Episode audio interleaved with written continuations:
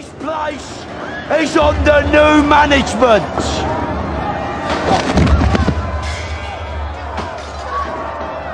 By order of the Peaky Blinders. I am vengeance. I am the night. I am Batman. Dijeron que regresaría y no pudieron callarlo. Kid Carlo Magno ha vuelto al aire. El camino así es. El camino así es. El camino así es. Hola a todos, muy buenas noches. El camino así es. Yo soy Clovis Borboya y después de una pausa eh, bastante larga, estoy de vuelta con ustedes. Después de un mes, pasó ya mes y medio, pasó todo enero sin poder hablar con ustedes, porque la vida adulta, la vida adulta nos lleva a lugares donde no creímos volver, donde no creímos llegar, donde no creímos acabar. Pero nuevamente estoy con ustedes, queridos amigos, en un episodio más de Clovis siendo Clovis. Y el día de hoy tengo un programa que ya les había preparado desde hace tiempo, que ya lo tenía pensado, pero que no había podido traerlo directamente para todos ustedes. Sin embargo, hoy, hoy me dije, no me importa que me desvele, no importa lo que pase, yo hoy voy a entregar este episodio que tengo dedicado nada más y nada menos que a uno de los personajes que más ha impactado mi vida. Ya sé que suena un poco exagerado quizá, pero definitivamente desde que este personaje llegó a mi vida, han pasado, han pasado muchas cosas. Eh, ya saben, alguna vez platicamos de Batman, o si no les he hablado de Batman, pronto les hablaré de él. Pero hay personas que encuentran no el significado de la vida, pero sí ciertas filosofías de vida en libros, en religiones, en, ciertos dogmas. ¿no? En mi caso, no lo he encontrado nunca en una religión, llámese católica, testigo de Jehová, judía, budista, se acerca un poco a la budista, pero no tanto. Sin embargo, yo muchas de las cosas que aprendo, que veo, que observo, que integro a mi vida, que me causan ciertas sensaciones, las experimento a través de libros, de películas o en este caso de series de televisión. Y en este caso no voy a clavarme tanto, no voy a hacer un, ensayo enorme acerca de, de, este personaje y de esta serie, pero sí me gustaría ahondar un poquito de, de lo que he encontrado, lo que he visto y lo que para mí significa ver nada más y nada menos que al Mandalorian. Un poco de la filosofía del Mandalorian, This is the way, el camino así es. Son muchas, muchas las ideas que tengo en la cabeza. La verdad es que es algo que quería hacer desde hace mucho tiempo, pero no podía porque, eh, aparte de por el tiempo, porque estaba en transmisión la serie del libro de Boba Fett, que en su momento hablaré de ella. Eh, Boba Fett para mí es un personaje, era un personaje súper sobrevalorado, como el cine de Tarantino. Se me hacía muy sobrevalorado Boba Fett porque solamente salía en dos películas y menos de 10 minutos. Y después en caricaturas y cómics y todo eso. Pero siempre se me hizo X. No fue hasta que lo vi en el Mandalorian y después en su serie, el libro de Boba Fett, que se reivindicó completamente en mi cabeza y ahora definitivamente está en mi top 5 de personajes favoritos de Star Wars.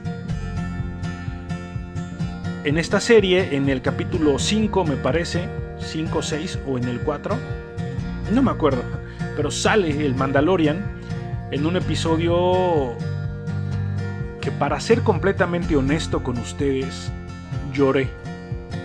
Lloré de felicidad. En el siguiente episodio lloré de tristeza porque no dejaban al mando ver a Grogu, pero en ese episodio donde sale Din Djarin con la Herrera de Armorer y el Paz Vizla, definitivamente lloré de emoción. Lloré de felicidad. Y yo creo que eso es lo que me ha traído aquí a hablar. Las personas que me conocen saben, inclusive hubo alguien que me dijo, parece que el Mandalorian es tu nuevo Batman. Y yo así de... "Ah". Pero la verdad es que comparten, comparten muchas cosas. Hay varias similitudes entre Batman y el Mandalorian. Siento que tengo que hacer un programa especial de, de, esa- de esas similitudes, pero por lo menos la filosofía estoica sí la comparten. Sabemos que de los estoicos, porque Bruce Wayne en su biblioteca enorme tiene libros acerca de las meditaciones de Marco Aurelio, y el estoicismo es parte de la filosofía mandaloriana, el camino así es. ¿No? Pero bueno, son muchas las ideas que me trajeron a escribir, porque ya saben que yo antes de, hacer un podcast escribo una especie de ensayo, y bueno, son muchas las ideas que me trajeron a hacer este ensayo acerca de una de mis series favoritas, de una de mis franquicias favoritas. ¿no? Había pensado hacer un episodio, eh, más bien, sí, había pensado hacer un episodio hablando de las diferentes ramas filosóficas que se pueden encontrar en esta saga creada por George Lucas, tanto los Jedi como de los Sith y demás personajes que le dan vida a, a este universo, eh, universo expandido. Guiño, guiño. Pero la neta es que sería un episodio demasiado, demasiado extenso y yo creo que lo voy a dividir por partes. Primero voy a iniciar con esta serie que les comentaba el Mandalorian. Es una serie que he visto fácil unas 7, 8 veces. Y tan solo de, de diciembre y enero la vi tres veces. O sea, se terminaba cuando Luke Skywalker se lleva a Grogu y a los 5 minutos ya ponía el primer capítulo otra vez. Eh, Sobra decir, obviamente, que es mi favorita. La disfruto cada que puedo. Y ya casi, ya casi me sé los episodios de memoria. Y me sigue erizando la piel, amigos. Me sigue erizando eh, cuando hay ciertas partes donde digo, carajo. Cuando llega Luke Skywalker y se lleva a Grogu, que le dice, talento sin entrenamiento no sirve, me sigue erizando la piel como la primera vez que lo vi. Y bueno, eh, ya sabemos que Din Djarin es un expósito. Y algo que me parece muy curioso es que de hecho casi todos en Star Wars lo son. El significado literal de la palabra expósito es el de un niño que es abandonado por sus padres. Y en Star Wars casi todos abandonados por sus padres. Y si no abandonados, sí se quedan huérfanos a muy temprana edad. Tan solo los Jedi, en cuanto encuentran a un niño con afinidad con la fuerza, se lo llevan. Lo sacan del seno familiar y se lo llevan a la Orden Jedi para entrenarlo. Un dato que tocaré después. Pero bueno, desde los primeros episodios ya sabemos que los padres de Din Djarin fueron asesinados durante la Guerra de los Clones. Y de allí proviene justamente el odio del mando por los droides. De principio a mí me impactó el personaje por ser un cazarrecompensas, un personaje solitario que solo usa las palabras necesarias para expresarse y conserva ese aire de misterio y estoicidad. En varias ocasiones menciona su código, un código del cual entendemos implícitamente que se refiere al honor, honor en la batalla, honor en el cumplimiento de su deber, deber que varía dependiendo de su misión en curso no tienen mejor contrato que su palabra. Aunque, si esto se desmiente un par de veces.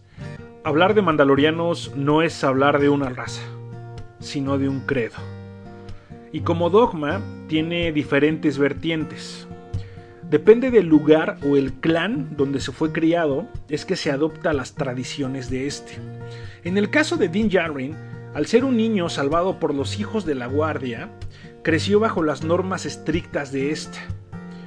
No puede dejar que nadie vea su rostro, y eso es inapelable. Lo sabemos también porque cuando conoce a Bocatán, ella misma lo menciona. Eres uno de los niños de la guardia. Los niños de la guardia son una serie de fanáticos religiosos que se separaron de Mandalor hace mucho tiempo para seguir el camino que ellos creen que es el correcto. El camino del Mandalor, específicamente hablando. Otra cosa que me ha impactado mucho del Mandalorian después de esto es que al contrario de los Jedi, los mandalorianos buscan la hermandad. Ellos saben que la unión hace la fuerza, que los apegos son importantes porque son una familia que se apoya incondicionalmente. Como en el episodio 3 de la primera temporada, donde salen de su escondite, ellos estaban escondiendo, se estaban refugiando para mantenerse a salvo. Y sin embargo salen de ese escondite, salen de las cloacas para ayudar a Din Djarin después de que rescata a Grogu del imperio. Y él les dice, tendrán que encontrar un nuevo escondite. A lo que Paz Bisla le contesta, el camino así es. El camino del Mandalor habla específicamente primero de la estoicidad. Hay que ser estoicos, hay que aceptar la vida que se ha elegido. Y como lo dice la Herrera, me parece que en el episodio 2, o en ese, en el episodio 3, cuando le comenta que si se ha elegido el camino del Mandalor, ¿cómo puede ser un cobarde? Si se ha elegido un camino donde son tanto presas como cazadores, tanto víctimas como victimarios. Es un camino que una vez que lo eliges, no hay marcha atrás tienes que seguir, tienes que continuar, porque el camino así es. Básicamente eso es por lo que me gusta el Mandalorian. Eh, les digo que cuando sale en el capítulo de Boba Fett, inclusive en el capítulo final de Boba Fett, cuando le dice, te di mi palabra y voy a estar contigo. Y Boba Fett le contesta, es probable que muramos los dos. Din Djarin lo mira y le dice, el camino así es. O sea, neta, me erizó la piel nuevamente ese episodio. Si han tenido oportunidad de verlo, neta, vuélvanlo a ver. Si nunca lo han visto, vayan a verlo. O sea, no me estén escuchando. vayan a ver al mando. Es definitivamente lo mejor que verán en televisión vía streaming. Continuando, y lo que les mencionaba sobre el tema de los Jedi, acerca de que casi todos son expósitos, todos fueron llevados de su familia, eh, los quitaron de su familia, se los quitaron a su familia para entrenarlos en el templo Jedi, lo cual no sé si los convierte en huérfanos, pero la idea es que no puedan volver a ver a su familia nunca más. ¿no? En, este, en este sentido, aparte de que Din Djarin es un expósito, eh, es huérfano, Anakin Skywalker es huérfano, Luke Skywalker es huérfano, la princesa Leia es huérfana, Boba Fett es huérfano. Tiene una gran familia, si contamos a los clones como familia, pero aún así, cuando Mace Windu mata a Jango Fett, se hace huérfano. Entonces, me parece muy curioso que la mayoría de los personajes de Star Wars sean huérfanos o no tengan familia, no tengan a nadie. Han Solo, Chewbacca, obviamente los Jedi del Consejo, porque pues tienen evitar formar apegos o lazos familiares, lo cual también se me hace un poco ilógico que el hecho de que te separen de tu familia y que no puedas volver a verlos para que no generes un apego, para que no generes eh, de alguna manera algún sentimiento por otro ser vivo, pues sí se me hace un poco muy radical el hecho de que, y se lo dice la Herrera Din Djarin cuando llegan, cuando llega con él y le dice, dejé a Grogu con un Jedi, y ella lo dice, los Jedi no creen que la unión hace la fuerza. Ellos no permiten el apego entre los suyos. A lo que Din Djarin pues contesta, es algo completamente contrario y opuesto a nosotros. La unión hace nuestra fuerza cuando Din Djarin va a buscar a los demás mandalorianos para que le digan cómo encontrar un Jedi, se lo dice a Bo-Katan. Pensé que me ayudarían por credo. O sea, ya el hecho de ser mandaloriano, de, de pertenecer a ese credo, ya es como que cualquier mandaloriano que te encuentres tú en la calle o en cualquier parte de la galaxia, ah, eres mi hermano. ¿Qué necesitas? ¿Qué necesito? Vamos a apoyarnos. Eso también se me hace bastante, bastante interesante y bastante bueno seguir este credo del camino así es. Y no sé por qué, pero me estoy imaginando a Batman con una armadura de Beskar. Pero bueno, igual ya es para un fanart, para un fanfiction que algún día tal vez llegue a lo grande. Pero así es con los mandalorianos, la unión hace la fuerza, el hecho de que ellos estén juntos y se apoyen siempre, pase lo que pase, se me hace bastante interesante, aunque, aunque, también el hecho como de, que de hecho ya hay memes, de, Din Djarin, qué gusto que volviste, ¿te has quitado el casco alguna vez? Sí, pues al carajo, ¿no? O sea pero también ahí entro en una, en una disyuntiva, porque así como, como lo decía el Mayfield en, uno de los capítulos de la segunda temporada, ya después de que se llevan a Grogu, después del capítulo de la tragedia, cuando se llevan a Mayfield, que el mando se tiene que quitar su armadura y ponerse la armadura de un Stormtrooper, eh, le preguntan, pero entonces ¿qué?